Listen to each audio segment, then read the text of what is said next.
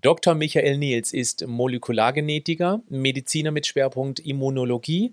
Er hat viele Jahre in den USA geforscht, war dort auch maßgeblich beteiligt an den Arbeiten von gleich zwei Nobelpreisträgern.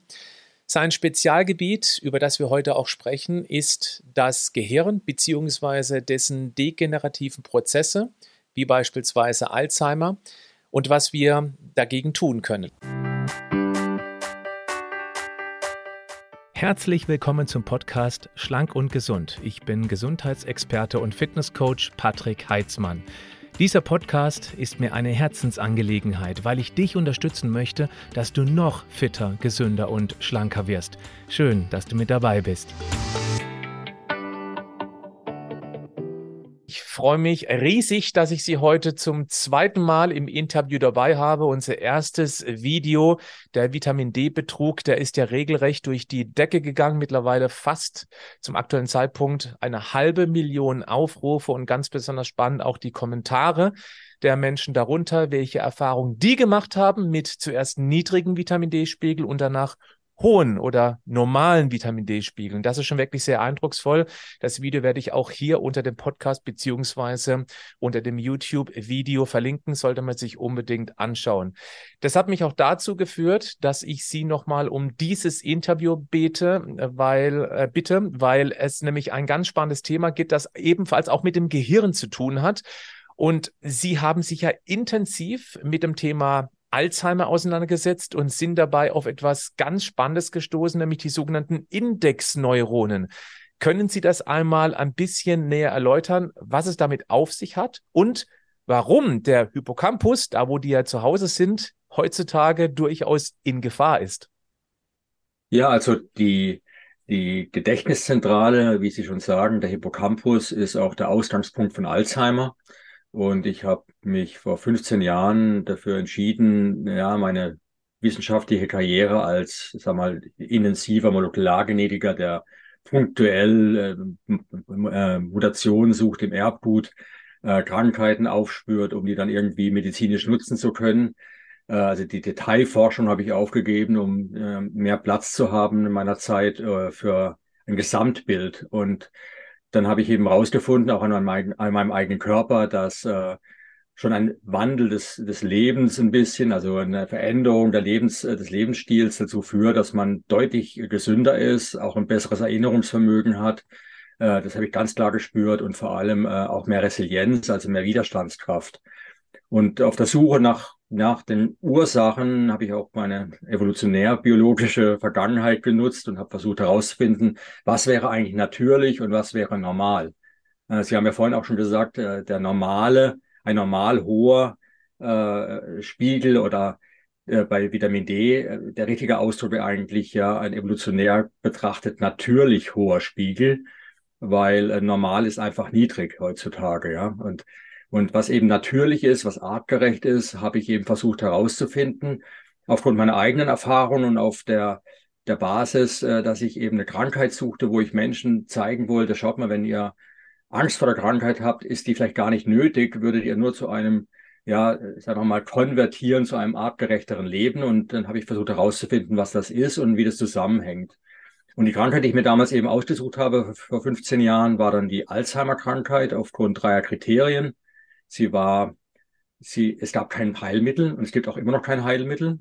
Das heißt, es ist ein Bedarf an Prävention und Therapie, äh, der gewaltig ist. Ähm, es ist aber auch eine große Angst in der Gesellschaft, so dass ich mir gesagt habe, naja, wenn ich jetzt da mit einer Idee komme, wie man das vielleicht verhindern könnte, diese schwere Krankheit, wo doch die Hälfte aller Deutschen sagen in Umfragen, wir haben die primäre Angst ist im Alzheimer, äh, im Alter Alzheimer zu entwickeln, äh, dann habe ich doch einen gewaltigen Hebel, ja. Und ich werde ja, viele Menschen dazu, äh, davon, davon überzeugen können, dass ein gesunder Lebensstil eben wirklich Bedeutung hat und nicht, was bisher immer behauptet wurde, Alzheimer sei nur altersbedingt und man könne nichts dran verändern und äh, man muss nur alt genug werden, kriegt jeder die Krankheit. Das sind die Aussagen der führenden Alzheimer-Forscher, die allerdings alle sehr pharmanah sind, also Berater von den Pharmafirmen.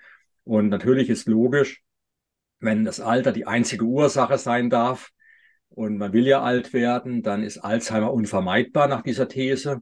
Und dann bleibt eigentlich nur noch die Hoffnung auf ein pharmazeutisches Mittel, das äh, uns rettet. Ja, und Aber die Tatsache ist eigentlich die, dass äh, unser Gehirn dafür gemacht ist, lebenslang autobiografische Erinnerungen zu sammeln. Das ist, dafür ist es ausgelegt genetisch.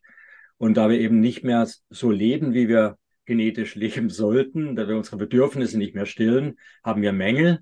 Und diese Mängel führen dazu, dass insbesondere unsere autobiografische Gedächtniszentrale, der Hippocampus, wie Sie ihn genannt haben, dass der leidet und dass der bestimmte Funktionen nicht mehr ausüben kann. Und eine wichtige Funktion ist eben äh, diese Indexneurone, von denen Sie sprachen. Diese Indexneurone haben eine ganz spezielle Funktion im Hippocampus. Sie verorten unsere, unsere Gedächtniserinnerung, also unsere Erinnerung. Sie verorten die im Hippocampus primär und nachts, wenn wir schlafen, werden die Erinnerungen hochgeladen in die, ich nenne das die neokortikale Festplatte. Dieses Hochladen findet statt und wenn wir uns wieder zurückerinnern wollen, was gestern war, was vorgestern war, was vor zehn Jahren war, dann benötigen wir Indexneurone, die im Hippocampus verbleiben und die uns praktisch einen Index liefern, wo sind diese Erinnerungen gespeichert und wie kann ich sie wieder rekonstruieren und ins Bewusstsein zurückholen. Also uns wieder erinnern. Also ohne Indexneurone findet keine Erinnerung statt. Mhm. Und wir brauchen ständig neue Indexneurone, um immer wieder neue Erinnerungen sammeln zu können. Und deswegen hat der Hippocampus diese besondere Eigenschaft, lebenslang neue Hirnzellen zu bilden. Das ist also wirklich einzigartig im Gehirn. Kein anderer Hirnteil kann neue Hirnzellen bilden, wenn wir erwachsen sind. Also ist im Prinzip mit kurz nach der Pubertät ist sozusagen die Hirnentwicklung abgeschlossen.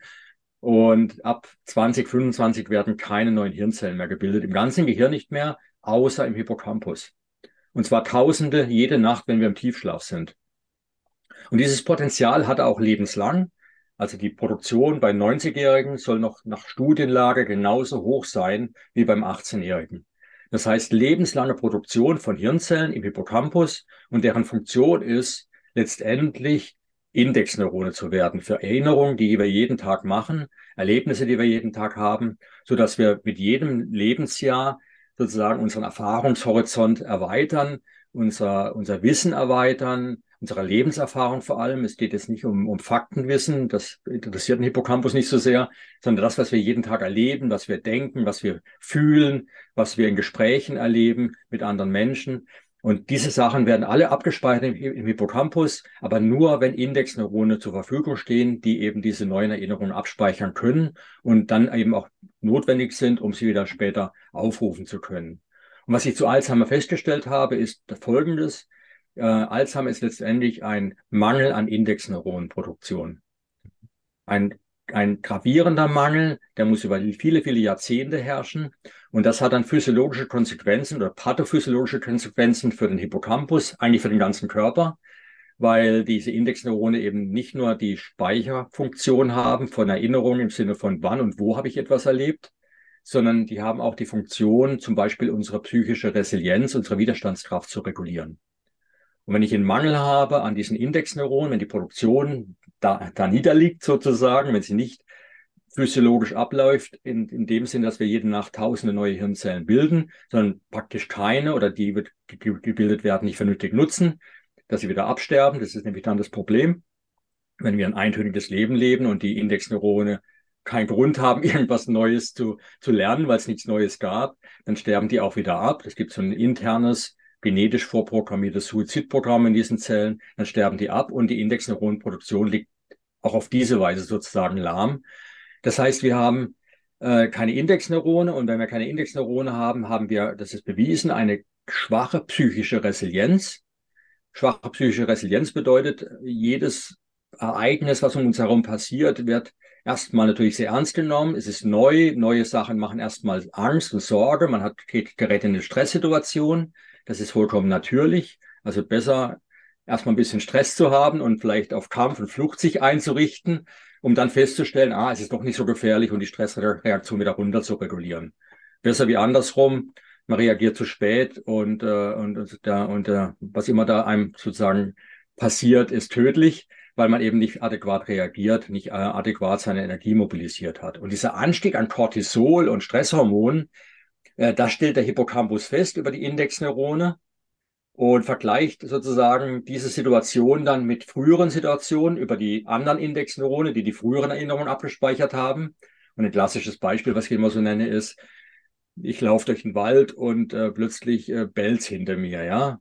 Und ich meine, ich höre nur das Bellen und ich, man, man, kann nicht unbedingt abschätzen, wie groß der Hund ist. Also man, man hört das Bellen und in dem Moment hat man eine Stressreaktion, weil das droht Gefahr, man könnte ja gebissen werden. Ein freilaufender Hund im Wald, nicht so gut. Dann dreht man sich rum und sieht, es ist nur ein ganz kleiner Dackel.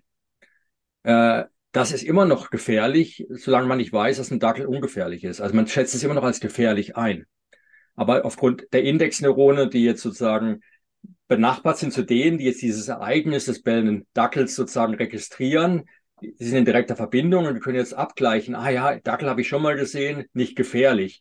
Und dann wird die Stressantwort, die beim ersten Mal Bellen sozusagen induziert wurde, erzeugt wurde, wird dann abgeglichen. Die Zellen, die Indexneurone haben dafür einen Rezeptor für das Stress Stresshormon. Die können praktisch messen, wie viel ist im Blut, in der Zirkulation und gleichen das mit ab mit der, mit der vergangenen, Inf mit der Information von früheren Indexneuronen. Wie war das früher? Äh, nicht gefährlich. Und dann sagen sie, okay, regeln wir die Index, äh, regeln wir diese Stresshormonreaktion wieder herunter. Jetzt kann man sich gut vorstellen, wenn man keine Indexneuronenproduktion hat, dass diese Reaktion ausbleibt. Diese Stressregulationsreaktion bleibt aus was eine Konsequenz hat, dass Menschen, die eben keine Indexneuronen produzieren in, in ausreichender Menge, eine geringe Stressresilienz haben und zum Beispiel sehr häufig zu Depressionen neigen.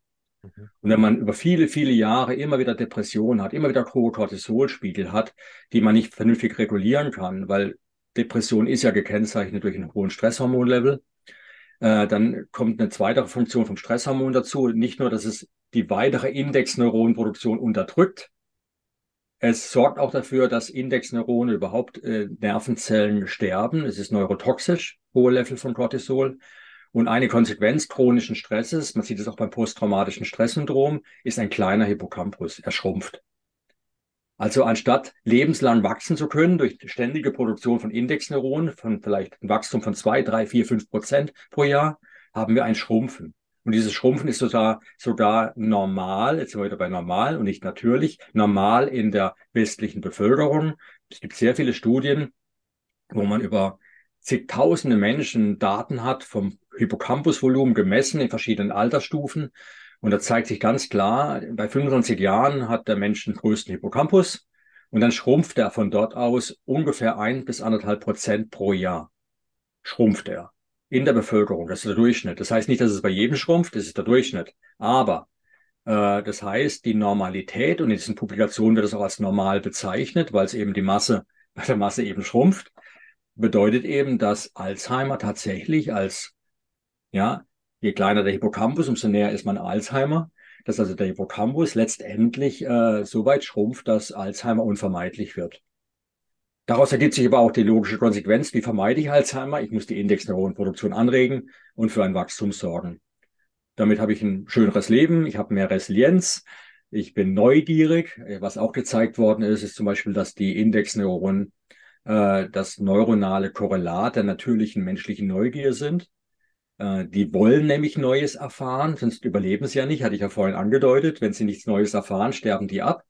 Das heißt, die möchten was lernen und deren Interesse sozusagen, Neues zu erfahren, äh, transport, äh, translatiert sich bei im Menschen im Verhalten als ich bin neugierig, ich will Neues wissen, ich bin offen für neue Gespräche, für neue Inhalte. Und das verliert man natürlich zum Beispiel, wenn man depressiv ist. Kein Mensch, der depressiv ist, will Neues erfahren, würde deinen Lebensstil von sich aus ändern wollen. Er ist zu sehr mit seinen Routinegedanken, die in, in seinem Gehirn kreisen, beschäftigt und hat auch Angst, da rauszugehen, weil eben auch die Resilienz gering ist. Und deswegen muss man Menschen, die man zum Beispiel aus der Depression herausholen will, äh, da reicht nicht nur eine Psychotherapie oder auch nur Medikamente. Die, dann, dann nebenbei noch gesagt, alle Medikamente, die Depression behandeln, machen nichts anderes, als die Neurogenese anzuregen im Hippocampus.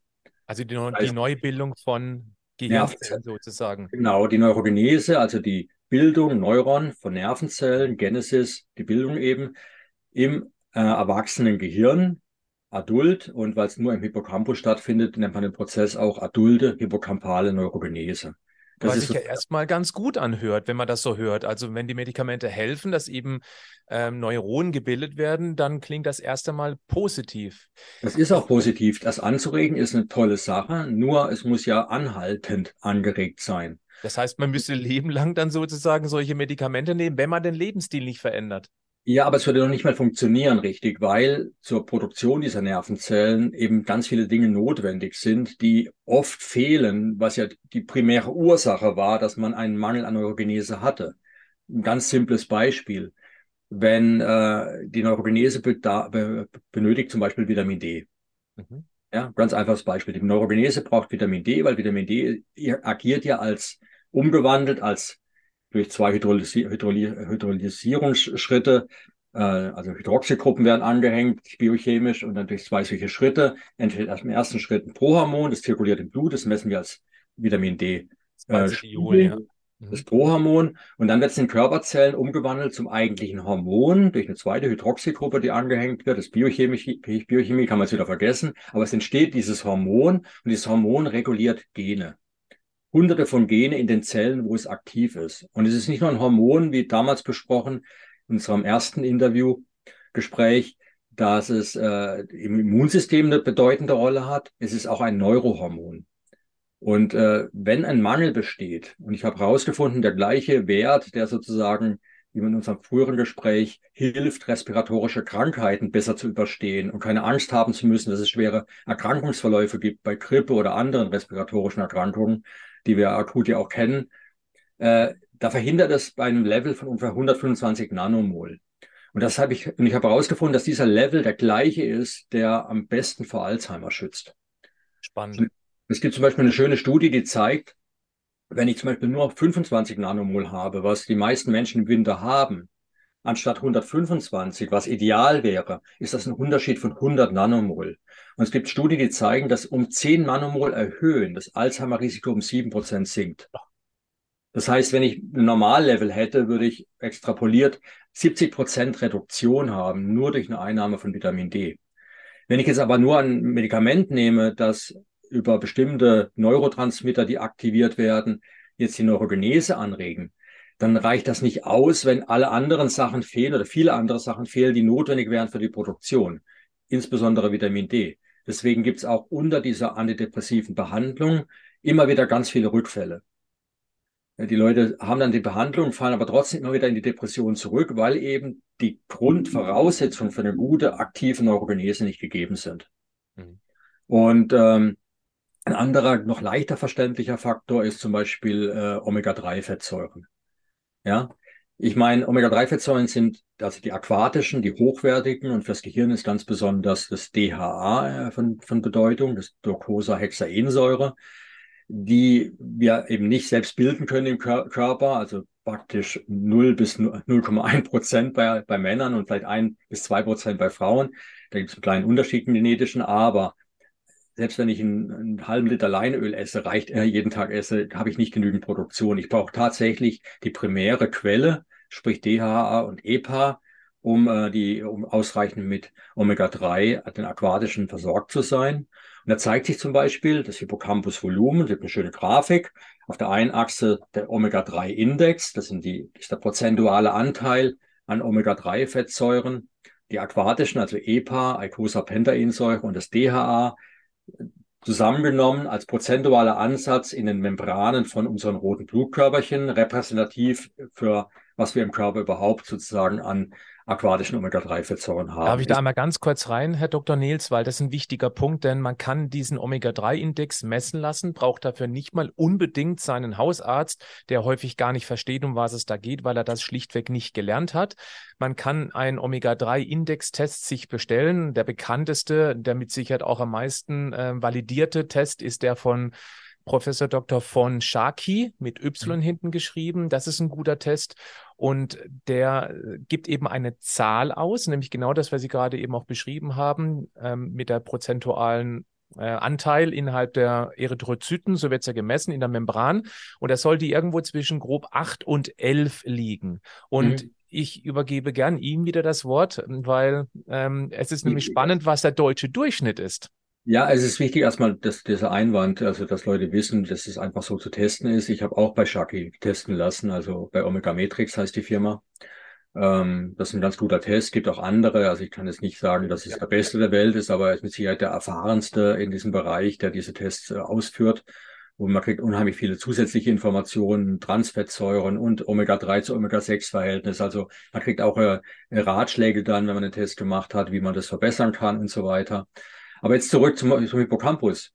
Äh, dieses DHA ist einerseits Grundlage für sehr viele Hormone, die wichtig sind, dass unsere Nervenzellen gebildet werden und dass sie sich vernetzen. Andererseits ist aber die Verbindung zwischen den, den Nervenzellen, man nennt es die Synapsen, die bestehen zu 50 Prozent aus DHA. Mhm. Also man kann sich jetzt vorstellen, wenn ich einen DHA-Mangel habe, dass meine Synapsen nicht gut funktionieren können. Oder dass ich Probleme habe, überhaupt neue Nervenzellen zu bilden, weil ich meine, ich brauche Baustoff. Ich meine, ich kann ein toller Architekt sein. Der Architekt macht eine Zeichnung, aktiviert das Bauunternehmen. Das wäre sozusagen dann die, die, die Antidepressiva. Die gehen jetzt los und wollen los und wollen arbeiten. Aber es gibt kein Baumaterial. Ich meine, wie soll ich ein Haus bauen, wenn keine Backsteine da sind? Und das ist das Problem. Und die Backsteine in dem Fall wären die Omega-3-Fettsäuren, das DHA. Und deswegen ist ein niedriger Spiegel einfach ein Problem. Und äh, um das mal zu klar zu machen, die Plazenta, die ja das Kind sozusagen mit Energie und aber auch mit lebenswichtigen Stoffen versorgt, die für die Bildung seines Gehirns notwendig sind, versucht einen Omega-3-Index von 11 Prozent hinzubekommen. Mhm. Was nicht immer gelingt, weil die Mutter schon nur mit 4, 5 Prozent sozusagen äh, hat und damit sozusagen ja ein Problem hat für die Plazenta. Die Plazenta äh, ist dann im Konkurrenzkampf sozusagen, also das Kind mit der Mutter die Schaltzentrale ist die Plazenta und die versucht dann sozusagen die Omega-3-Fettsäuren aus der Mutter zu ziehen, um das Kind zu versorgen. Was dazu führt, dass bei der Mutter, die vielleicht nur mit 6% angefangen hat, während der Schwangerschaft sogar noch weiter runtergeht, möglicherweise bis auf 5% runter. Äh, je niedriger der Omega-3-Index ist, umso wahrscheinlicher äh, gerate ich in eine Depression. Und es ist tatsächlich gezeigt worden, dass Mütter, die sehr viel Fisch essen, als Quelle zum Beispiel für Omega-3, jetzt mal aus, außen vor gelassen, dass ich das nicht empfehlen würde wegen der Schwermetalle, und äh, anderer kontaminierenden Substanzen, die nicht unbedingt äh, gut sind für unsere Gesundheit. Gibt die Alternative Algenöl. Ich habe da auch ein Buch geschrieben, die Algenölrevolution, um das, um die Alternative aufzuzeigen. Aber wenn ich den Omega-3-Index ansteigen lasse, weil ich eben mich sozusagen Fisch oder aquatischen Omega-3-Fettsäurenreich ernähre, dann sinkt zum Beispiel die Wahrscheinlichkeit einer Schwangerschaftsdepression um Faktor 60.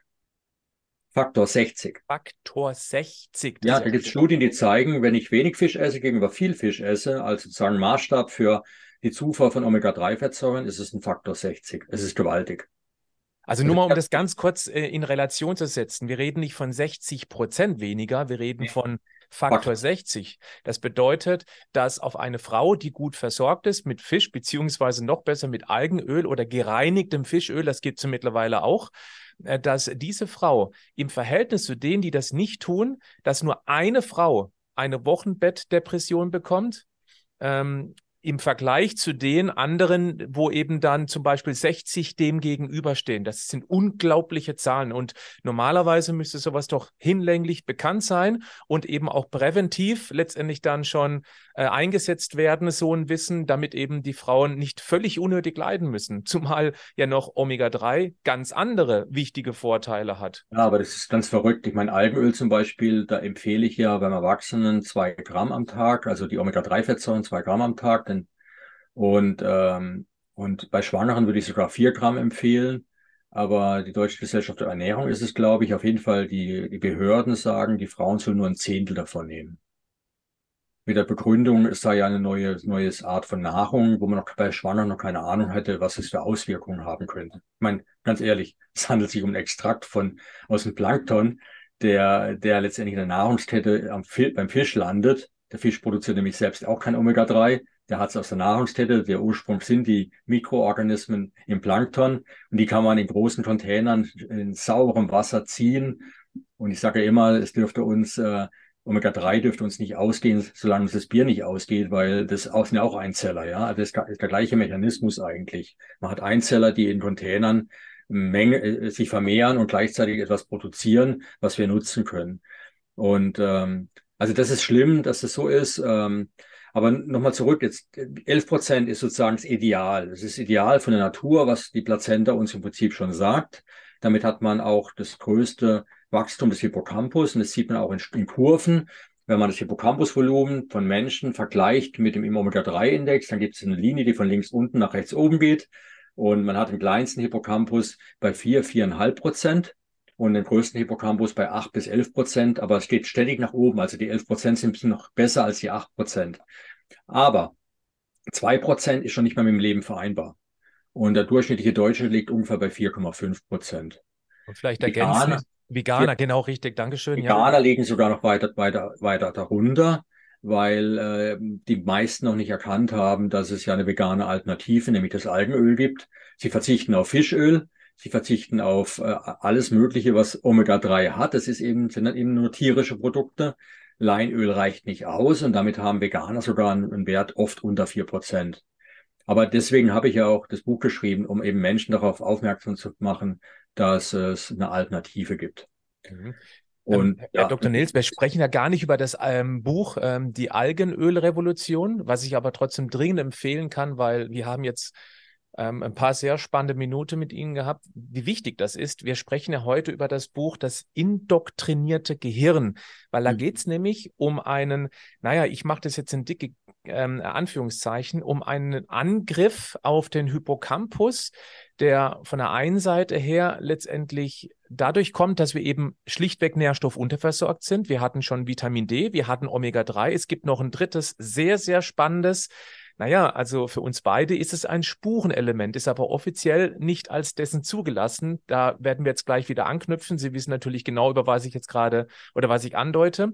Und auf der anderen Seite, wenn das Baumaterial nicht da ist, um eben neue Indexneuronen zu basteln, um mehr Platz im Hippocampus zu schaffen, dann werden die alten Indexneuronen auch gerade durch Angst ähm, reduziert beziehungsweise umprogrammiert. Und damit verlieren wir ich sage es mal in meinen Worten, das Vertrauen in die Welt.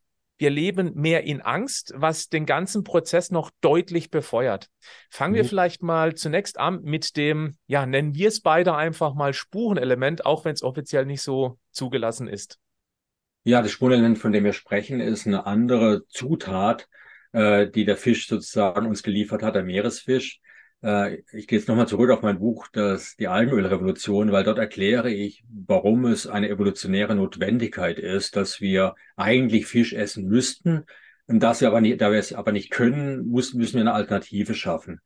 Und da gibt es auch ein Kapitel, äh, das heißt, äh, dass das Algenöl kein Fischersatz ist. Es ersetzt nur den Anteil, einen bestimmten Anteil von Spurenelementen oder Mikronährstoffen, der im Fisch drin ist. Fisch hat natürlich auch noch Jod zum Beispiel, ja, Meeresfisch. Äh, hat viele andere Sachen, fast alle Vitamine, ich glaube, außer B, außer die Folsäure findet man jedes B-Vitamin im Fisch. Vitamin C findet man im Fisch. Man findet alles im Fisch. Wir könnten uns eigentlich komplett nur von Fisch ernähren. Das Einzige, was wir noch brauchen, ist ein paar Blätter aus dem Wald oder aus der, auf der Wiese und dann haben wir noch die Folsäure und dann sind wir eigentlich glücklich. Und bei genauer Analyse, was im Fisch alles drin ist, bin ich auf eine Substanz gestoßen, das sogenannte Lithium, was dort auch vorkommt, äh, ungefähr in der Menge Meeresfisch von ungefähr einem Milligramm. Es gibt eine schöne Arbeit im Spektrum der Wissenschaft, die habe ich gerade letzte Woche gelesen. Und da sagen die Spezialisten, dass tatsächlich der, die menschliche Evolution des Gehirns einen Riesensprung gemacht hat in der Zeit, wo in den in Afrika oder weltweit eine große Trockenheit herrschte aufgrund einer lange währenden Eiszeit, 70.000 Jahre. Das war so von 200.000 bis 130.000 vor unserer, vor unserer Zeit. Und in der Zeit waren die Menschen gezwungen, vom Landesinnere ans Meer zu ziehen und waren gezwungen, eben auch Fisch zu essen oder Muscheln und waren damit exponiert, nicht nur aquatische Omega-3-Fettsäuren, sondern auch andere Dinge. Und die Wissenschaftler argumentieren, naja, im Land selber, in gibt's ja auch Flüsse und Seen und die Leute haben ja dort auch Fisch gegessen. Aber der Süßwasserfisch im Inland unterscheidet sich qualitativ vom Fisch am Meer durch, von einer, durch eine Substanz und das ist das Lithium. Der Grund ist, im Meereswasser ist die Lithiumkonzentration 180 mal höher als im Süßwasser. Und deswegen, und dann im Fischfleisch reichert sich nochmal um Faktor zwei bis drei an.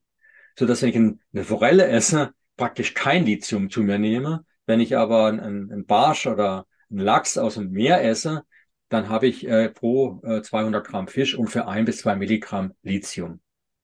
Und dieses Lithium hat Bedeutung. Und da hat mich auch wieder die Alzheimer-Forschung hingebracht.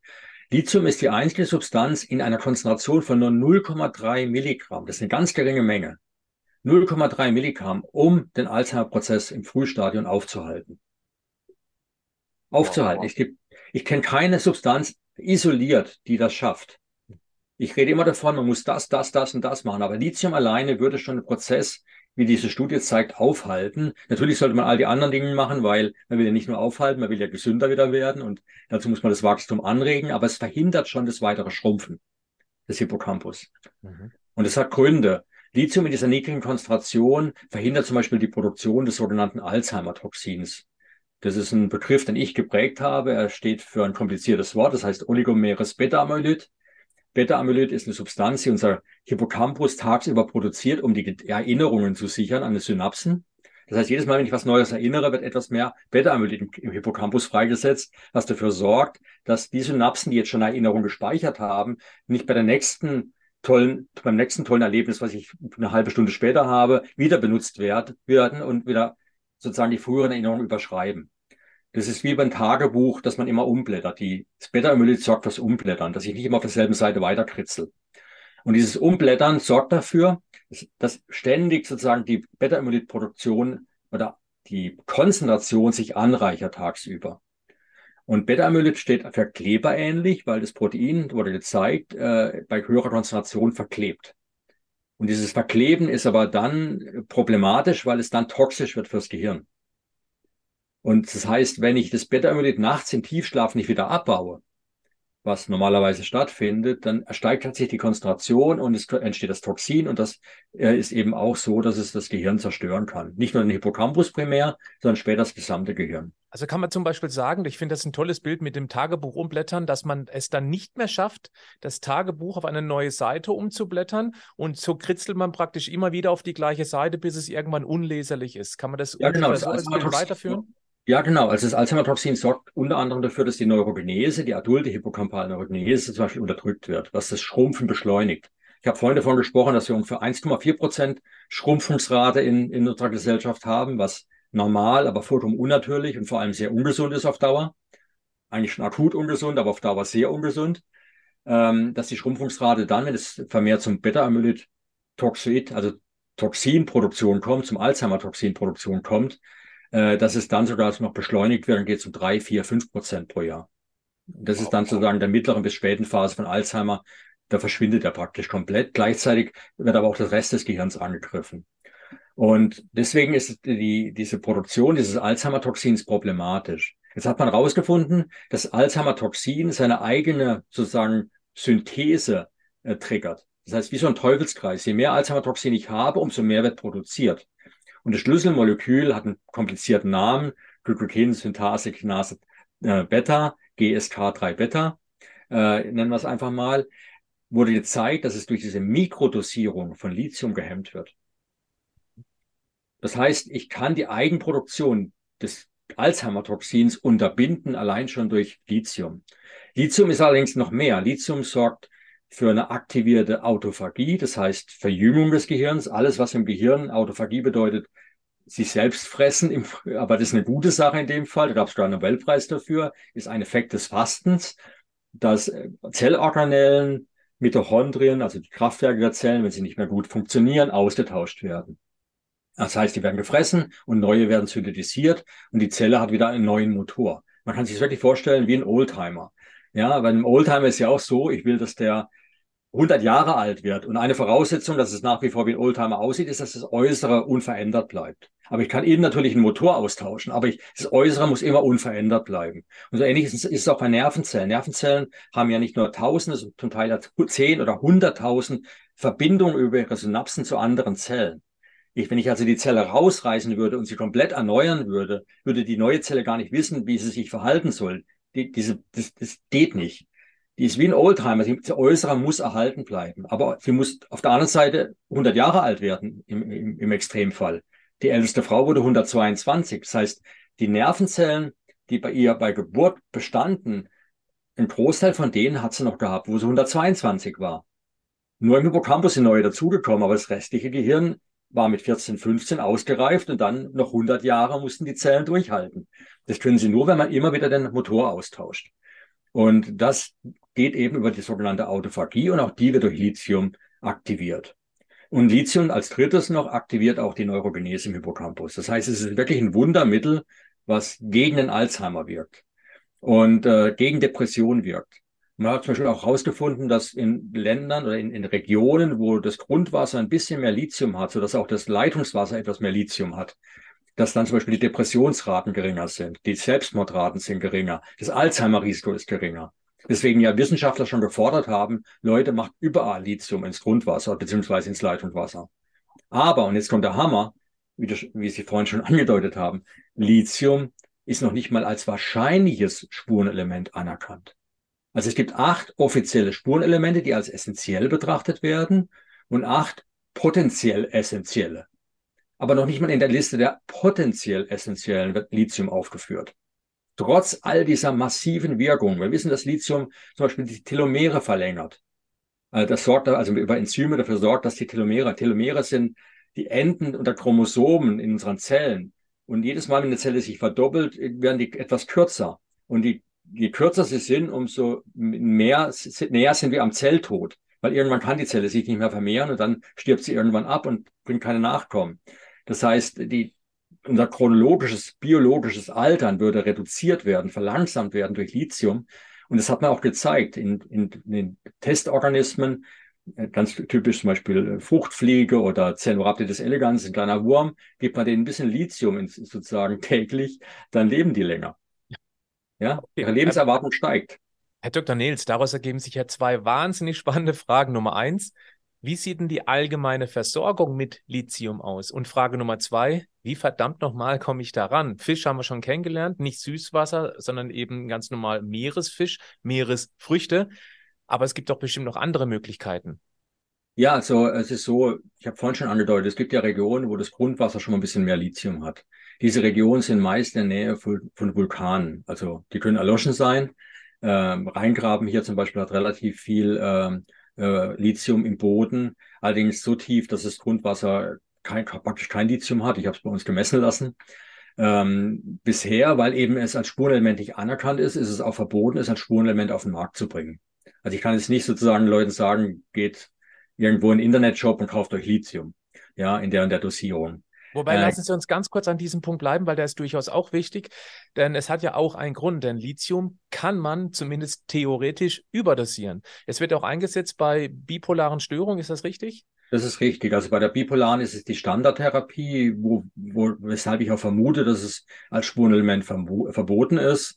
Aber das ist jetzt fast schon Verschwörungstheorie, weil ich keine Beweise dafür habe. Aber äh, es, kann, es, es gibt gewisse Hinweise, warum etwas, was definitiv alle Kriterien eines essentiellen Spurenelements äh, ja hat, äh, nicht anerkannt wird. Und das Problem ist, dass Lithium tatsächlich äh, sozusagen als bedeutsam für den Körper oder für also dass es eine biologische Wirkung haben kann, erkannt worden ist durch, äh, durch diese Versuche am Menschen mit relativ großen Mengen, wo man eben gesehen hat, dass Leute mehr oder weniger ruhig gestellt werden, wenn sie gigantische Mengen an Lithium zuführen. Wir reden da nicht mehr von einem Milligramm, wir reden hier von bis zu 1000 Milligramm. Also Faktor 1000, ja. Faktor 1000. Und äh, da kommen natürlich ganz andere Effekte zustande und da kann es auch sehr schnell toxisch werden. Das sogenannte thera therapeutische Fenster liegt ungefähr bei 1,5. Das heißt 50 Prozent höher als die Dosierung, die man angibt, die so bei 800 Milligramm, also knapp ein Gramm liegt, äh, bei 800 Milligramm. Wenn ich da auf 1,2 Gramm gebe, dann haben schon 50 Prozent der Menschen schwere Nebeneffekte und gehe ich noch ein bisschen höher, äh, droht sogar die Letalität, also der Tod. Das ist also sehr, sehr gefährlich. Aber also kann man durchaus nachvollziehen, warum das eben nicht einfach so zugelassen ist, weil mhm. würde es als offizielles Spurenelement zugelassen, dann könnte man über Nahrungsergänzung, auch wenn wir gerade von Faktor 1500 sprechen, bei einer dann potenziellen Vergiftung, da müsste man vermutlich extreme Mengen an Nahrungsergänzung nehmen. Wobei ja, sich das, was halt ich gerade gesagt habe, schon wieder negiert, weil das schafft ja keiner. Eigentlich fünf Jahresdosen an einem Tag schlucken und das über einen längeren Zeitraum hinweg. Okay. Äh, das ist, äh, das, also dann müsste man auch Wasser verbieten, weil äh, wenn ich da, da brauche ich noch nicht mal 1500-fache von dem, was natürlich wäre. Zwei Liter Wasser am Tag sind, sind gesund. Äh, Faktor 5, 10 Liter, wenn ich nicht extrem Sport treibe, können tödlich sein. Also da müssen wir schon ein, ein Warnsignal auf jede Leitungs, also auf jedes Leitungswasser, also auf die Wasserleitung oder auf bei uns in der Küche müsste überall von das Gesetz ein Warnsignal sein. Wasser kann töten. Also das ist schon irgendwo ein Witz natürlich, ja. Also wir verzichten sozusagen auf ein essentielles Spurenelement, weil die 1500-fache Menge von dem, was notwendig wäre, potenziell tödlich sein kann. Äh, das ist, äh, ich glaube, wir lächeln jetzt beide innerlich, ne? Das ist ja. ja ist wir haben dabei, ich, ich denke, wir haben beide eine Vermutung, aber die ja, wollen wir nicht unbedingt äußern. Naja, ist, wie gesagt, man kann, die Frage ist für mich wirklich, weil es ist absolut essentiell. Äh, DSK3 Beta ist ja nicht nur wichtig bezüglich der, der Produktion von dem Alzheimer-Toxin, diesem, diesem Teufelskreis, der dadurch aufrechterhalten wird, äh, den man eben mit Lithium unterbrechen kann. GSK-3-Beta ist zentral bei allen Entzündungsprozessen, bei allen.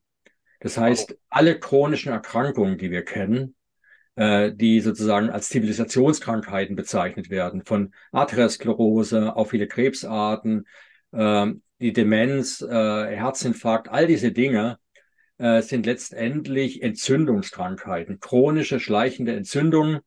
Äh, Silent Inflammation nennen das viele, also sozusagen stumme Entzündung. Man hat jetzt nicht wie einen Infekten akuten und hat Fieber, aber man hat in sich mit seinem Körper eine stille Entzündung und die wird durch DSK3-Beta aufrechterhalten. Und Lithium würde praktisch das ganze System dämpfen. Ich bin ziemlich sicher, der Effekt auf alle Zivilisationskrankheiten bei einer vernünftigen Versorgung mit Lithium wäre dramatisch. Die Pharmaindustrie gibt jedes Jahr Milliarden aus, um eine Substanz zu finden, die DSK3-Beta hemmt, ohne massive Nebenwirkungen. Lithium würde das tun. Und auch da wieder ein Hinweis, warum lässt man Lithium nicht einfach zu als Spurenelement und gibt es jeden Menschen? Äh, da ist ein Milliardenmarkt dahinter. Äh, alle möglichen chronischen Krankheiten, die auf einer chronischen Inflammation beruhen, würden massivst reduziert werden durch eine durch eine kontinuierliche Gabe an Lithium. Da bin ich mir vollkommen sicher, die Datenlage ist da relativ eindeutig. Und das ist natürlich jetzt ein Hinweis. Die Frage natürlich jetzt, vielleicht noch zurück, wo kriegt man sein Lithium her? Äh, wenn man nicht gerade das Glück hat, dass das Leitungswasser genug Lithium hat, also hier bei uns hier ist es nicht der Fall, gibt es eigentlich wenig Möglichkeiten. Die einzige Möglichkeit, die ich bisher gesehen habe, war äh, beispielsweise Wasser aus äh, vulkannahen Quellen, also Mineral- oder Heilwasser, ich empfehle, empfahl ganz ursprünglich immer Hirschquelle, mhm. bis ich herausgefunden habe, mhm. dass man nicht zu viel trinken soll, weil es eben mit anderen äh, ja, Schwermetallen, äh, ja, auch radioaktiven Substanzen äh, kontaminiert sein kann, weil es eben aus der tiefe vulkanischen Region kommt, also nicht groß gefiltert ist. Ähm, das, äh, das kann man auch für andere Quellen nicht 100% ausschließen. Trotzdem habe ich jetzt noch nichts Negatives gefunden über Fachingen ja, die Mineralquelle von Fachingen, staatlich Fachingen. Das heißt, äh, zum Beispiel meine Mutter trinkt das jetzt jeden Tag ihren Liter, um auf ihr Milligramm zu kommen. Also in einem äh, Liter sind ein Milligramm von diesem ja, Lithium drin. Mhm. 0,7 Milligramm pro Liter. Äh, das heißt, anderthalb Liter muss man trinken, ungefähr, um auf ein Milligramm zu kommen. Also ein Liter bis anderthalb ist sozusagen empfohlen, empfehle ich meiner Mutter. Und dann wird es schon relativ teuer. Denn ich meine, da reden wir dann gleich mal von 50, 60 Euro im, im Monat an Wasserkosten, nur um den Lithiumbedarf zu, zu decken. Und deswegen habe ich mich jetzt aufgemacht mit einer Apothekerin und auch um das System irgendwie zu zeigen, das ad absurdum zu, also das System ad absurdum zu führen. Wir werden jetzt wahrscheinlich ab ähm, Ende Oktober spätestens werden wir Lithium auf den Markt bringen, mikrodosiert ideal für mich ist so eine 365-Tages-Dosis, äh, Dose, ja, wo man halt jeden Tag seine kleine äh, Pille schlucken kann. Äh, das sind dann eben dieses Milligramm ist da drin. Und es soll weniger kosten. Mein Ideal wäre weniger als ein Zehntel, was zum Beispiel jetzt dann eben Fachhänger kosten würde. Und dann kann man nämlich über die Apotheke. Und das ist dann wahrscheinlich auch rezeptpflichtig. Ja, absolut. Das ist rezeptpflichtig. Man muss als einen Arzt finden, der sagt, der das kapiert und er sagt, okay, äh, für chronische Vorbeugung chronischer Krankheiten, äh, und zwar eine ganze Liste chronischer Krankheiten, Demenz ist eine davon. Und auch in der Demenzprävention und Therapie, also Therapie, bei mir ist zum Beispiel, ich habe ja so ein Alzheimer-Therapie nach Nils-Programm mit vielen Ärzten und Heilpraktikern gestartet, vor vielen Jahren ein ganzes Netzwerk aufgebaut. Und da gibt es auch einen Therapieleitfaden, der richtet sich nach meinen Büchern, Alzheimer ist heilbar, beziehungsweise die Formel gegen Alzheimer. Und dort ist Lithium zwingend Teil des Programms. Und bisher konnte ich den Leuten nur sagen, äh, ja, kauft Fachhänger. Und das ist nicht unbedingt einfach, weil, schlimmer, schlimmer, man kann sich ja vorstellen, Vitamin D kostet Geld, Lithium kostet dann Geld, Omega-3 kostet Geld und mit einer Rente von 800 Euro wird das schwierig, ja.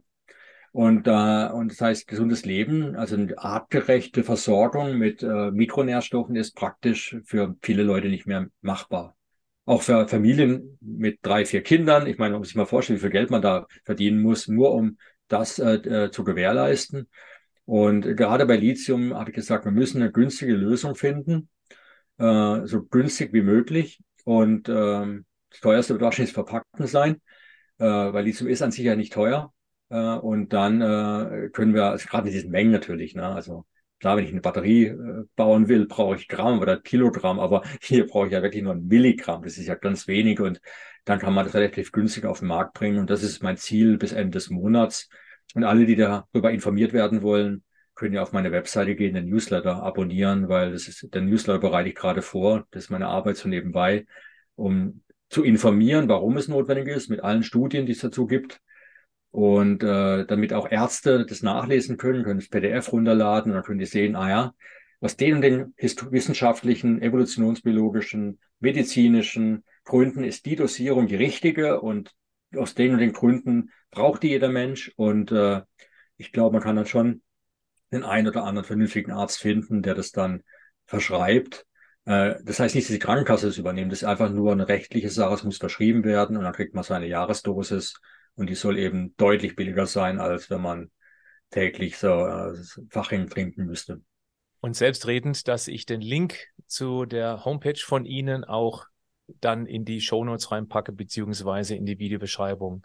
Am Schluss möchte ich noch sehr gerne auf Ihr Buch zu sprechen kommen. Eine ganz kurze, ja, eigene Geschichte dazu. Ich lese schon seit mittlerweile über 30 Jahren regelmäßig Bücher. Man sieht einen Teil auch hier im Video von meinem Buchregal, wobei das nicht alles ist, was ich gelesen habe. Ich habe noch nie, ich betone noch nie ein Buch zweimal bestellt. Gut, einmal ist es aus Versehen passiert.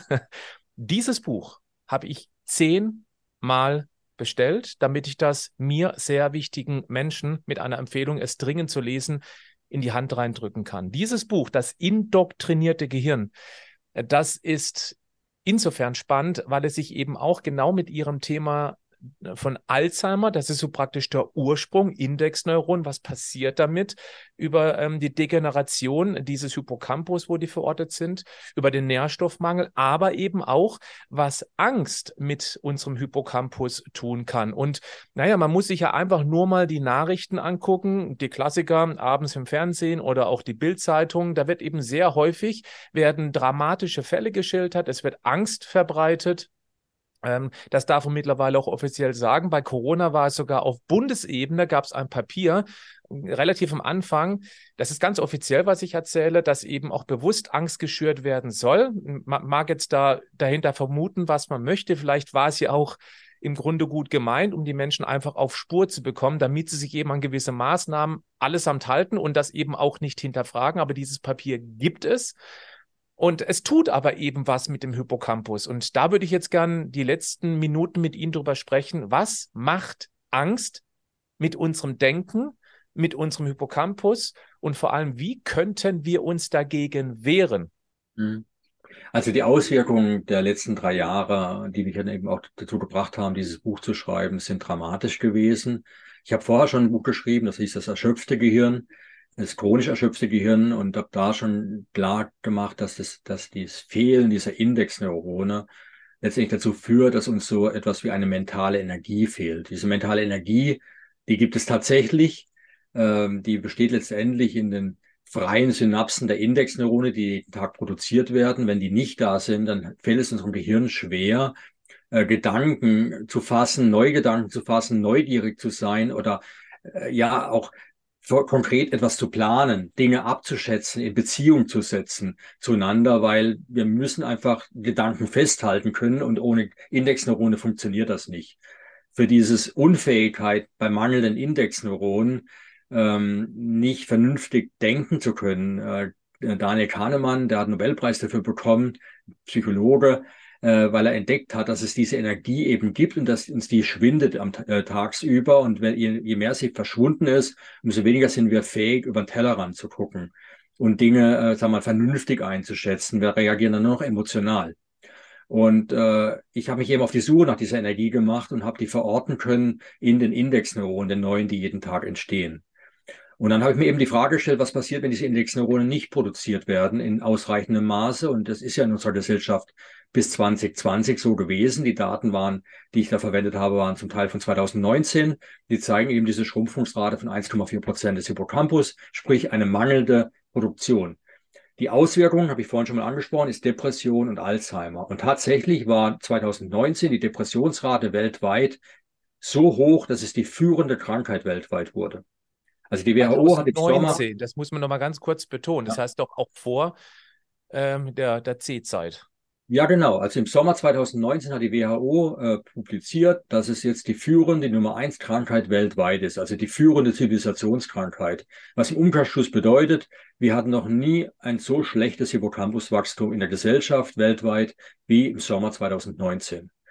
Äh, die lange, längerfristige Folgekrankheit dieses Schrumpfens durch mangelnde Hippocampusproduktion von Neuronen, also von den Indexneuronen, ist aber nicht nur die Depression, sondern eben auch Alzheimer. Und tatsächlich war Alzheimer als Todesursache in den Amerikas, also Nord und Süd und in Europa auf Platz drei beziehungsweise Platz vier in der wahrscheinlich, also woran man sterben könnte. Also eine der häufigsten Todesursachen schon. Also von damals Platz 6 vor 10 Jahren und Platz 100 vor, keine Ahnung, 20 Jahren. Es, ist, es, es steigt nach oben. Wird also auch hier führend. Und ich habe dann schon damals prognostiziert, das Buch Das erschöpfte Gehirn kam 2021 raus, dass wir aufgrund der Maßnahmen, die wir 2020 erlebt haben, einen massiven Anstieg an Depressionen erleben werden, einen massiven Anstieg an, an Alzheimer. Und das ist eingetreten. Die Depressionsraten sind allein im ersten Jahr, ersten C-Jahr, aufgrund der Maßnahmen, wie ich zeige, um äh, Faktor drei gestiegen. Und das muss man mal auf der Zunge zergehen lassen. Also von diesem höchsten Level, den wir weltweit gemessen haben, eine Steigerungsrate von Faktor drei. Es, also ich habe gar nicht gedacht, dass es noch möglich ist, das noch um Faktor drei zu steigern, aber es ist passiert. Und Alzheimer, da gibt es Messungen vom deutschen Alzheimer, von der deutschen Alzheimer-Gesellschaft, die bringen immer so Jahresberichte. Da gab es einen 2021 und einen anderen gab es 2018. Und 2018 bis 2021 ist die Alzheimer-Rate in Deutschland um 31 Prozent angestiegen. Neuerkrankungen. Garantiert ist die Bevölkerung nicht 31 Prozent älter geworden in der Zeit, also in drei Jahren. Das heißt, wir haben tatsächlich eine Beschleunigung des Alzheimer-Prozesses, das sich auch dadurch ausdrückt, dass Menschen mit jüngerem Alter plötzlich Alzheimer bekommen. Früher war die Schallmauer so ein bisschen 65 Jahre.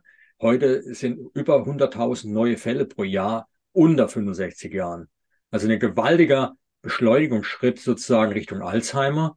Und das ist ein Thema, mit dem sich mein Buch beschäftigt, wie man sich davor schützen kann. Aber es hat auch Konsequenzen und deswegen der Titel auch Indoktrinierung, weil diese Indexneuronen, wenn die so, so massiv in der Bevölkerung nicht mehr produziert werden, hat es viele, viele Konsequenzen. Eine Konsequenz ist, wie wir vorhin schon angesprochen haben, die Resilienz sehen, die psychische.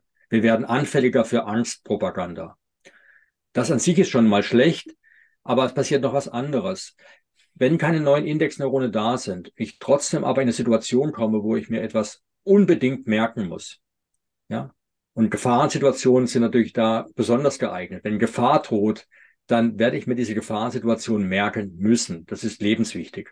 Ich will am nächsten Tag noch wissen, was mir gestern Angst gemacht hat. Und, äh, und da gehören auch Regeln dazu. Wenn ich weiß, wenn mir gesagt wird, wenn du morgen ab 8 Uhr abends das Haus nicht, äh, nicht mehr verlassen darfst, weil jetzt plötzlich der gefährliche Virus, das gefährliche Virus draußen ist, besonders gefährlich wird, ab 8 Uhr abends. Also ich zu Hause bleiben muss. Und dann Strafen drohen, wenn ich es nicht tue. Die Polizei, ja, nur mit dem Hund darf ich raus, ja. Habt gesehen, ich war mit dem Hund draußen, die Polizei ist unser, durch unser kleines Dorf gefahren, hat kontrolliert. Diese Information, dass ich abends nach 8 Uhr nicht raus darf, weil ich sonst von der Polizei erwischt werden würde und äh, vor allem die Gefahr einer schweren Infektion droht. Ähm, ohne Beziehungsweise einer Strafe. eine ja, also Strafe das werde ich mir merken müssen. Wie merke ich mir das jetzt, wenn ich keine Indexneuronen habe, keine frischen? Ganz einfach, auf Kosten der alten. Hm. Ich muss ja alte überschreiben. Anders geht's nicht. Ich meine, wenn ich keine habe, werden die Alten überschrieben. Nur was hatten die Alten gemacht? Die Alten, die also von gestern, vorgestern oder die vor zehn Jahren entstanden sind, die haben die Erinnerung von gestern, vorgestern oder vor zehn Jahren gespeichert. Und die wird jetzt überschrieben. Also die Indexneurone werden überschrieben, die Verbindung zum Neokortex, wo die hochgeladen worden sind, die Inhalte der Erinnerung, also was da passiert ist, was ich damals gefühlt habe, wird jetzt praktisch gekappt und durch eine neue Erinnerung ersetzt. Die Erinnerung, die aus Angst besteht. aus Regeln, aus Verhaltensmaßnahmen, aus Sorgen. Und frühere Erinnerungen, die vielleicht fröhliche Erinnerungen waren, schöne Erinnerungen, sind weg. Das heißt, mein Gehirn wird immer mehr und mehr verliert es sozusagen an persönlicher Individualität, also das, was meine persönlichen Erinnerungen werden. Und wir werden immer konformer in der Gesellschaft, weil ja alle das Gleiche erinnern. Alle haben die gleichen Botschaften. Alle in Deutschland wissen, um 8 Uhr abends darfst du nicht raus. Die individuellen Erinnerungen, was jeder persönlich erlebt hat, werden aber dann gelöscht, automatisch, weil da keine Indexneuronen da sind. Das heißt, wir werden immer konformer, immer gleichförmiger und haben immer weniger Möglichkeiten, frühere Informationen mit neuen abzugleichen. Wie vorhin mit dem Hundbeispiel, ja. Also wenn ich einen Hund sehe, will er mich an, also der Hund bellt mich an, ich schaue mich um und sehe, ah, der Hund ist nicht gefährlich. Diesen Vergleich, der fällt mir schwer, wenn ich keine, wenn meine Indexneuronen zu kleinen Hunden verschwunden sind. Kann ich nicht machen. Die sind weg. Jetzt bleiben wir einfach mal so ein bisschen plakativ in dem Beispiel, wenn alte Indexneuronen überschrieben werden. Früher haben wir vielleicht nach 8 Uhr rausgehen, Sonnenuntergang genießen auf einer Parkbank, wo man auch zu zweit und dritt sitzen darf, um einfach in diesem Extrembeispiel zu bleiben. Hat man mhm. als schön in Erinnerung und das wird eben dann, wenn es ganz blöd läuft, durch eine Angst ähm, durch eine Angstmacherei praktisch überschrieben und so verbinden wir abends ab 8 Uhr eher potenzielle Gefahr. Ist natürlich jetzt sehr überspitzt, was ich gerade erzähle, aber im, im Groben und Ganzen geht es ja darum. Mhm. Also haben wir zwei Probleme. Auf der einen Seite versorgen wir unser Gehirn nicht mehr mit diesen, in dem Fall jetzt drei wichtigen Nährstoffen, Omega-3, Vitamin D und Lithium. Das heißt, es findet kein neues Wachstum mehr statt auch, weil wir viel weniger erleben als früher. Ähm, viele verbringen den Abend ja doch eher zu Hause auf der Couch und gucken sich irgendwie eine Serie an und das als Erleben zu definieren, ich glaube, das geht ein bisschen zu weit. Und auf der anderen Seite wird eben durch Angst machen Natürlich jetzt, wir bleiben jetzt einfach mal bei der C-Krise, weil es eben da auch off offensichtlich sehr intensiv stattgefunden hat, werden eben alte Erinnerungen überschrieben und damit unser ganz individuelles Ich, unsere Persönlichkeit. Und das birgt natürlich eine Gefahr, weil Menschen, die in Angst stecken, die wollen da auch, nein, wollen nicht raus, stimmt nicht, die können da nicht mehr raus. Das ist ja das große Problem. Wollen schon, aber sie können nicht mehr daraus. Ja, ich weiß gar nicht, ob wollen überhaupt noch das Wort ist, was dann sozusagen das Gehirn beschäftigt, äh, weil äh, man will schon die aus der Situation raus, aus dieser Angstsituation. Und äh, wir wissen ja alle, dass Menschen, die in chronischer Angst leben, äh, jemanden suchen, der sie befreit. Ja, ich meine, ganz logisch. Ja, man will, aus eigener Kraft schafft man es nicht mehr. Man, man ruft dann nach einem starken Persönlichkeit. Und jetzt muss man natürlich sagen, diese angstmachenden Krisen, die wir zurzeit erleben, ja, ob uns eine Atombombe auf den Kopf fällt, weil irgendein Krieg eskaliert. Äh, das Wort Krieg ist ja immer das primäre Wort, was auch benutzt wird in offiziellen Medien. Wir reden vom Krieg gegen ein Virus. Wir reden vom Krieg gegen den Klimawandel. Es sind immer Kriegssituationen. Krieg gegen den Terror, ja. Mhm. Krieg gegen den Terror. Es ist immer ein Krieg, was natürlich Bedeutung hat. Das, ist, das Wort wird ja nicht aus Versehen benutzt. Und es hat Bedeutung. Und wenn wenn, und ich, was man dazu noch sagen muss, sowohl Terrorismus als auch äh, Kriegsgefahren, äh, die globalisieren können. Klimawandel selbst ist global. Ein Virus wird durch die Pandemie auch als global betrachtet. Dann heißt das, äh, wir brauchen einen, wenn wir jemanden wollen, der uns beschützt und uns rettet aus dieser angstmachenden Situation, und wir können gar nicht mehr vorstellen, dass wir uns selbst retten können, weil dazu haben wir gar keine Erinnerung dann mehr und was du, was ich vorhin gesagt habe mit überspitzt, äh, das überspitzt gilt ja nur, wenn man das ein oder zweimal erlebt hat. Aber wenn das ein Dauerzustand wird, und das, in dem Dauerzustand sind wir jetzt, und nicht nur wir als Erwachsene, selbst Kinder haben, gibt Studien, die habe ich in meinem Buch sogar drin mit Grafiken, die hippocampale Funktion geht downhill, ja, auch schon bei Kindern, bei Schulkindern. Und, und gegenüber einem Anstieg, den wir noch vor Jahren erlebt haben, einen dramatischen Absturz in den letzten ein, zwei Jahren. Und das heißt, die ganze Gesellschaft wird sozusagen immer uniformer, immer mehr durch Angst, ja, wie soll ich sagen, die Persönlichkeit, soweit man noch von einer individuellen Persönlichkeit sprechen kann, wird immer mehr eine angstgetriebene vor globalen äh, Sorgen, globale Sorgen. Und diese globalen Sorgen können nicht gelöst werden. Das werden viele verstehen dann ganz einfach. Da kann eine einzelne Regierung nichts mehr machen. Ja, ich meine, wir haben ja ein globales Problem. Das müssen, das müssen wir global anpacken. Das heißt, die Konsequenz ist dieses Prozesses, dass wir alle nach einem globalen Retters äh, Ausschau halten werden. Hm. Ich möchte gerne dieses spannende Interview mit einer ganz klaren Empfehlung, sich das Buch Das indoktrinierte Gehirn zu bestellen. Auch das werde ich verlinken und sich einfach mal da reinzudenken in dieses Buch. Ähm, wie gesagt, das ist das erste Buch, was ich zehnmal gekauft habe, weil mich das komplett gepackt hat und ich absolut nachvollziehbar finde, auch wissenschaftlich fundiert. Das möchte ich gerne betont wissen. Das ist kein irgendwie jetzt irgendwas runtergeschrieben aus persönlichen Befindlichkeiten, sondern eben äh, sie verlinken auch ihre Aussagen immer wieder. Das finde ich ganz, ganz klasse gemacht. Ich möchte aber dieses Interview gerne beenden mit vielleicht noch einen kleinen Monolog von Ihnen. Was können wir alles tun, um diesem Hippocampus-Verfall entgegenzuwirken? Also so eine Art Zusammenfassung von dem, was äh, Sie in diesem Interview bereits erzählt haben. Ja, ich meine, es ist relativ klar geworden, glaube ich, was artgerecht sein sollte. Artgerecht ist, dass wir einen Lebenssinn haben bis ins höchste Alter. Das ist eins der größeren Probleme, auf vor dem die Gesellschaft sowieso jetzt steht, da die KI, die künstliche Intelligenz, immer mehr und mehr Arbeitsbereiche übernimmt. Ja, ich meine, das sieht man schon, wenn man jemand anruft bei der Post, da kommt geht keiner mehr ans Telefon, man redet mit einer KI. Früher war da ein Mensch. Ich frage mich dann immer, was macht der Mensch jetzt, der da früher gesessen ist? Was hat, hat er jetzt einen neuen Job?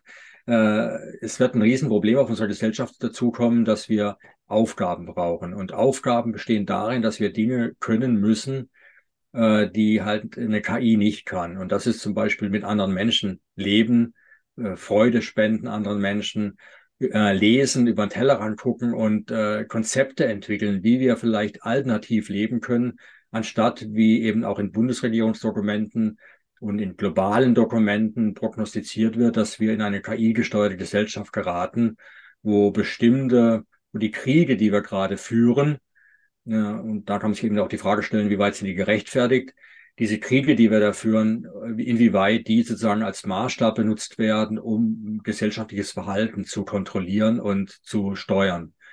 Und äh, das ist eine Aufgabe, die jeder hat. Das ist eine Lebensaufgabe, die jeder hat, morgens aufstehen und sich Gedanken machen und äh, wieder neu, neugierig zu werden. Und das setzt allerdings voraus, dass der Hippocampus wächst und nicht schrumpft. Und dazu gehört eben sich Gedanken machen, also wenn da Zellen entstehen, dass die auch eine Aufgabe haben, nämlich etwas sich zu an etwas sich zu erinnern, an spannende Ideen, Gedanken, die man hat, egal in welche Richtung die gehen, Hauptsache wieder mal denken, selber denken, äh, aktiv werden im Gehirn. Und Herr Dr. Und, Nils, darf ich da mal ganz kurz reingehen, weil für, für hm. mich blinkt da ein Wort wirklich auf, gerade was die Sinnhaftigkeit betrifft, das ist Gemeinschaft. Mhm. Und man konnte auch beobachten, dass während der Zielkrise auch sehr viel, ähm, da wurde ein richtiger Keil in die Gesellschaft reingetrieben. Und äh, es ist auch schwierig, jemanden überzeugen zu wollen von eigenen Argumenten, weil der andere hat ja auch eine Sichtweise und aus seiner Sicht eben die richtige Sicht auf die Dinge. Und dagegen anzukämpfen, ist ja genau das, was eben nicht funktioniert, sondern viel mehr Verständnis aufbringt, den anderen anzunehmen und sagen, ich kann deine Angst äh, verstehen, äh, lass uns doch mal irgendwie einen gemeinsamen Nenner finden. Das wird nicht auf ein Gespräch auf der Straße funktionieren, aber ich halte es für wichtig, dass wir wieder ähm, aufeinander zugehen mit viel mehr Verständnis für den anderen und nicht aus der eigenen Sicht, aus dieser egoistischen Sicht heraus. Das halte ich für einen ganz wichtigen Punkt. Das ist ein wunderschöner Punkt. Äh, genau darum geht's. Wir müssen wieder schauen, dass wir ins Gespräch kommen mit Menschen und dieses Gespräch wirklich äh, so führen, dass man gemeinsame Basis findet. Äh, es ist nicht leicht, weil äh, natürlich durch diesen Indoktrinationsprozess, der mein Buch ja sehr schön beschreibt, sehr viele Fronten verhärtet sind.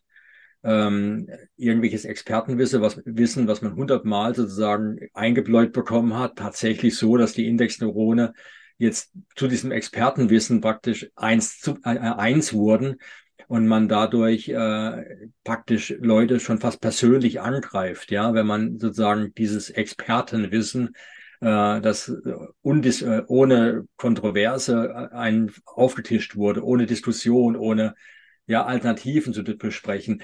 Das ist äh, schwierig, aber es ist wichtig. Es ist tatsächlich auch Teil der Formel gegen Indoktrination, die übrigens die gleiche Formel ist, die vor Alzheimer schützt. Äh, diese Formel beinhaltet eben auch die Gemeinschaft. Wir müssen wieder sozial aktiv werden. Und da werden sogar Hormone freigesetzt, wenn wir sozial aktiv werden, das sogenannte Oxytocin, was wahrscheinlich der potenteste Wachstumsfaktor für den Hippocampus ist, den wir überhaupt kennen. Das heißt, äh, soziales Miteinander anstatt unsoziales Distanzieren ist der Schlüssel für eine artgerechte Lebensweise. Und äh, da fängt, fängt dann eben auch der Lebenssinn an. Viele Menschen ziehen ja den Lebenssinn aus der Interaktion mit anderen Menschen. für andere Menschen da sein, für andere, mit anderen Menschen etwas zu tun. Das ist das, was viele Menschen morgens aus dem Bett holt. Und wer keinen Grund hat, morgens aus dem Bett zu steigen, weil niemand auf ihn wartet, der ist ein Alzheimer-Risiko, ist auch bekannt, ist doppelt so hoch wie bei anderen Menschen. Mhm. Ernährung haben wir angesprochen, brauchen wir nicht nochmal ansprechen. Bewegung ist ganz wichtig. Äh, es ist artgerecht, sich zu bewegen als Mensch. Äh, den ganzen Tag auf dem Stuhl zu sitzen, ist nicht gesund. Äh, dann kenne ich aus meinen Vorträgen, in der ersten Reihe sitzen meistens die Menschen, die einen Rollstuhl haben. Und äh, die schauen mich dann ganz entgeistert an, wie soll ich mich denn bewegen? Und da sage ich immer, ja, aber diese Menschen, die haben oft sehr viel persönliche, äh, äh, äh, wie heißt das nochmal? Ja, Kon Kontakt. Betreuung, das Wort Betreuung gerade nicht eingefallen, werden persönlich sehr stark betreut, ja. haben damit immer Kontakt zu Menschen, haben dadurch meistens, so hoffe ich, eine hohe Oxytocin-Ausschüttung und das kompensiert eben den Mangel an Bewegung. Das sieht man bei sehr vielen Menschen, die ihr Leben im Rollstuhl verbracht haben und nie Alzheimer entwickelt haben, genau aus dem Grund. Das heißt kuscheln oder rennen. Kuscheln oder Rennen, ja. Wenig, also ideal ist beides, aber Kuscheln ist schon, schon ein ganz, ganz wichtiger Faktor, überhaupt mit Menschen in Kontakt zu kommen, äh, in die Augen zu schauen von Menschen. Deswegen mag ich Zoom zum Beispiel jetzt auch lieber, als noch zu, nur noch zu telefonieren. Und ähm, ja, das funktioniert. Und ähm, dann haben wir eigentlich schon fast alles. Schlaf ist wichtig, der hat natürlich auch gelitten, wie, wie Sie sagen, in der C-Krise und die Ängste sorgen auch dafür. Und da hilft halt eben nur, irgendwann mal anzufangen, ja, auch im Gespräch vielleicht zu rationalisieren, wie groß ist die Angst wirklich, was sind andere Alternativen, wie kann man sein Leben auch denken und äh, Wege finden, eben auch wieder Spaß und Freude im Leben zu finden. Und dann eben die Aufgabe anzunehmen, andere zu überzeugen, und dann äh, kann man diesen angstmachenden Prozess überwinden und als Gesellschaft wieder stark werden. Und zwar in Kommunen, in, in engen Beziehungen. Und da kommt noch was ganz Wichtiges dazu, was ich in meinem Buch auch anspreche. Wir reden immer viel über Empathie und Empathie ist so extrem wichtig. Äh, und in Kommunen leben wir pra praktisch nur Empathie. Aber wir müssen ganz klar sehen, auch hier ist ein globales Denken erforderlich. Wenn wir lokal irgendwelche Entscheidungen treffen, kann es irgendwo anders auf dem Planeten, auf einer anderen Ecke der Welt, äh, kann es Konsequenzen haben, auch negative Konsequenzen. Zum Beispiel ganz klar, es ist gezeigt worden, dass die Lockdowns viel, viel Geld gekostet haben. Die Welthungerhilfe wurde eingestellt. Ja, als Konsequenz sind Menschen verhungert im globalen Süden, während der globalen Norden dicht gemacht hat. Und äh, also die Länder des globalen Nordens, die Reichen. Und äh, alle haben hier Empathie, Empathie und alle Maßnahmen wurden mit Empathie sozusagen beschlossen und Menschenliebe und Fremdenliebe und da wurde sehr stark auf Empathie äh, sozusagen alles äh, eingefordert, was äh, nach Kahnemann das reflektorische System 1 Verhalten ist. Aber wir brauchen auch wieder hier hippocampale Neurone, um das System 2, das über den Tellerrand blickende Denken einzuschalten, zu sagen, naja, wir müssen alles im Verhältnis sehen. Die Menschen auf an, in anderen Regionen der Welt haben auch ein Lebensbedürfnis, müssen auch geschützt werden. Und äh, da habe ich einen Begriff in meinem Buch geprägt, der heißt rationales Mitgefühl.